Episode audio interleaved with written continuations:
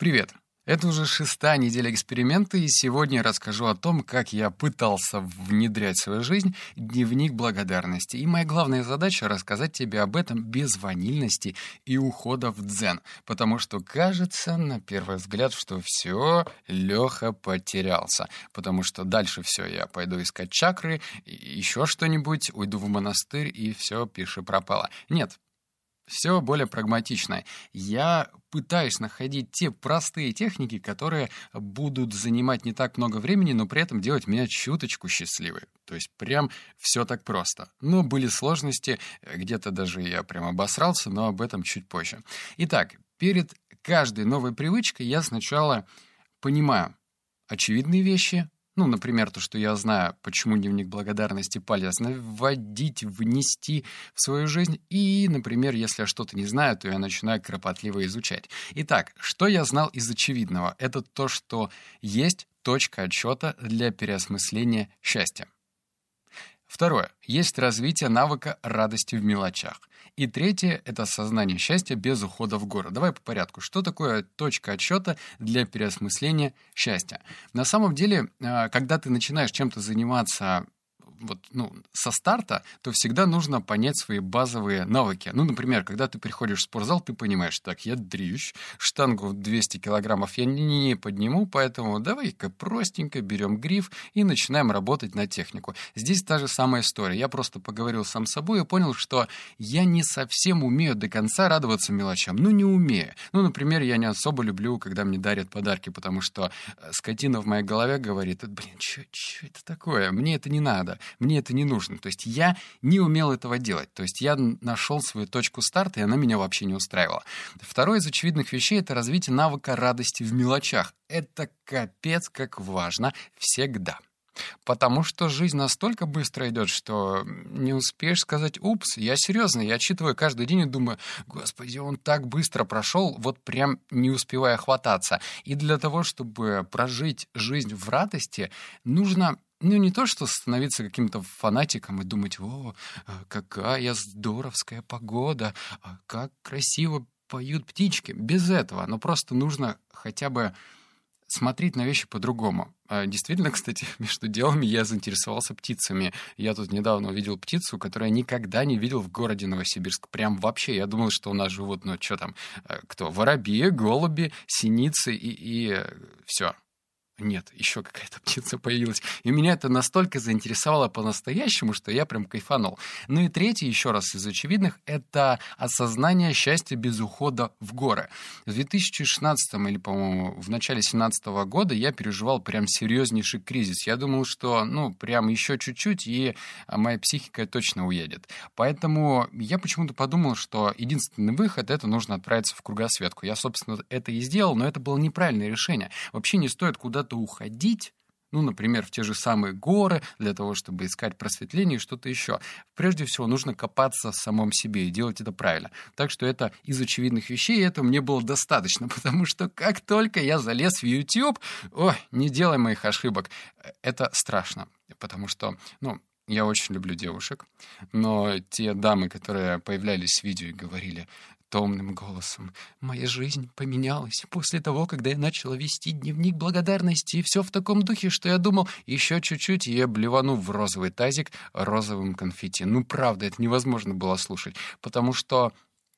Ну, я не против, когда жизнь меняется так радикальнейшим образом, но это мне напоминает истории, когда некоторые пары э, в статусе во ВКонтакте, в Инстаграме пишут, как сильно они любят свою вторую половину, что они просто без нее жить не могут, а потом через год, через два они расходятся. Ну, то есть я считаю, что не надо гипертрофировать вот эти ощущение и транслировать это так людям. Потому что если ты говоришь, что у тебя так все замечательно, а у остальных нет, то они кажется, что что-то мы делаем неправильно. Поэтому да, выводы есть, об этом мы попозже. Дальше. А, следующий пункт — это мне есть что добавить по старым привычкам. Во-первых, я заметил, что еда очень коварна. Ну, напомню, что в самом начале я пытался ну и как это продолжаю делать, вообще ничего не смотрю, если я ем.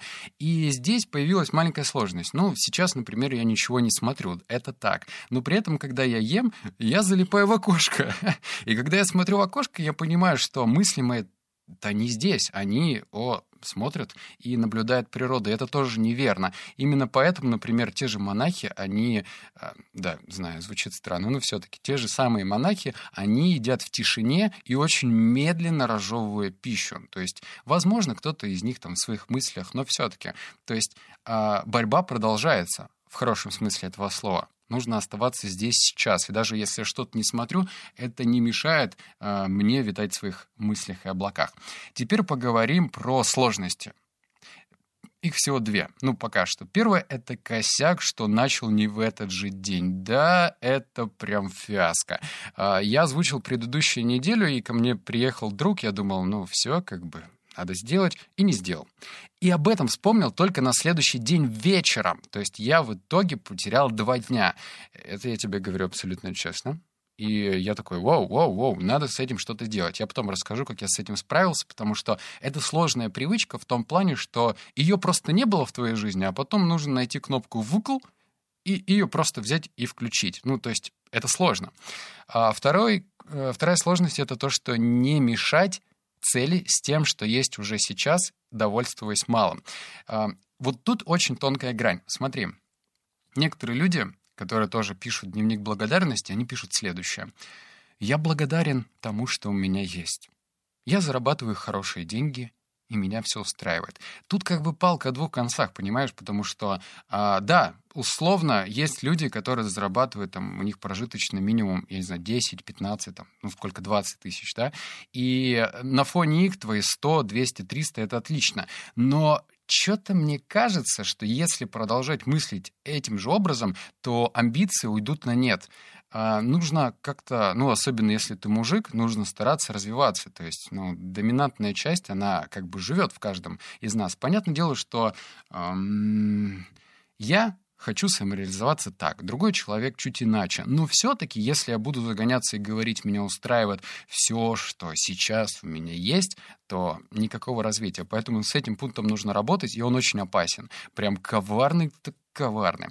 Дальше, как развивать? Я выписал три пункта, которые помогли лично мне. Ну и, надеюсь, тебе тоже помогут, если ты собрался вводить дневник благодарности. Первое — это делать днем или в середине дня для баланса энергии. Я даже склоняюсь к тому, что это нужно делать в середине дня. Сейчас объясню. Смотри, Утром у меня есть своя утренняя любимая кайфовая рутина. Я делаю аффирмации, я, ну, это что-то похожее на медитацию, я об этом уже говорил и в подкасте «Книги на миллион», и здесь, но все-таки я изначально, когда уже проснулся, заряжаюсь. А поскольку энергия — это ну, как американские горки, ты то вверх, то вниз, то вверх, то вниз. И чтобы а, сбалансировать, я перенес вот эту утреннюю благодарность на день. Это кайфово. То есть утро у меня благодарности, в середине дня, ой, благодарности, аффирмации, в середине дня я пишу благодарности, и в конце дня я медитирую, то есть полноценно 15 минут. То есть таким образом у меня три точки с уровнем энергии, и это работает. Кстати, по поводу благодарности, это мой личный совет, я пишу по три благодарности в день. Не по одной, не по две, а вот именно три. Не знаю, почему я выбрал такую цифру, просто потому что, ну, я еще человек эффективности системы. Я не хочу тратить на это час.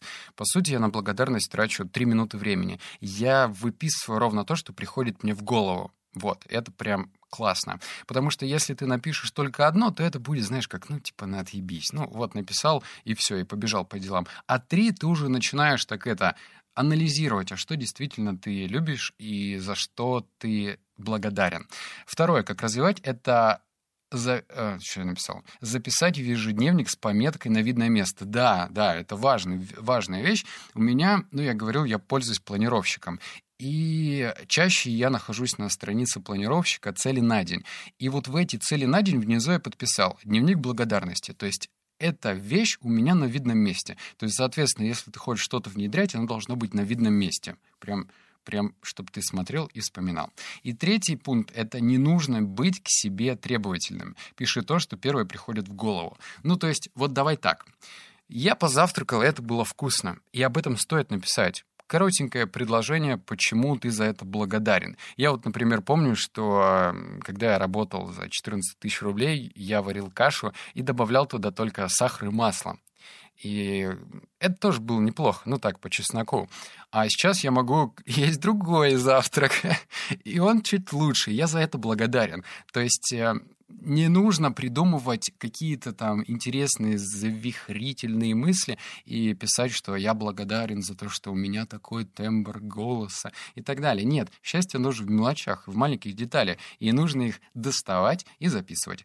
Дальше, что я заметил? Ну, здесь проще. Мы, кстати, уже к финалочке двигаемся это то, что когда я записывал цели, чувствовал отклик в груди. И это сейчас я хлопну по столу. Вот давай. Слышно было? Чуть-чуть. Это бляха-муха чертовски важно. Знаешь почему? Потому что тело не врет.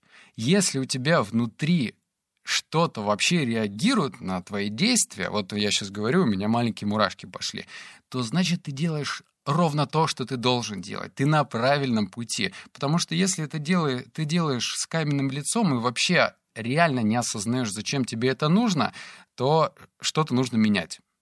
И причем вчера еще нужно менять. И когда я начал записывать, то этот отклик в груди, то есть такая, знаешь, теплота, вот как будто бы свечка зажглась, она оставалась. Она не сразу, кстати, зажигалась. Например, когда я писал вторую благодарность или третью. То есть это не, не вспышка фаера какого-то, а вот именно свечка. И да, я не открыл чакры. Я, по сути, это сделал 6 дней. То есть Суммарно я это сделал 6 дней, а должен был 7. Вот такой козлина. Но я, естественно, буду это делать каждый день, а потом буду рассказывать, что вообще получилось. Итак, анонсик. Что будет следующая привычка? Это не жаловаться и не ныть. Ну, прям совсем. Э, я об этом расскажу в следующей неделе. Ты держись, смотри. Но коротко, ненавижу. Так не надо если ты кого-то осуждаешь и говоришь, какой он э, хороший, нехороший, что он делает неправильно, что он делает не так, это настолько деструктивно и из тебя высасывает энергию, что ты даже не догадываешься. Я не хочу ныть. Если я в пробке, бляха-муха, я буду получать из этого удовольствие. Не знаю как пока. Мне нужно поизучать и понять, что мне необходимо для этого сделать. Но я хотел попытаюсь. Так что не жаловаться и не ныть — это мой следующий челлендж, следующая полезная привычка. Аминь.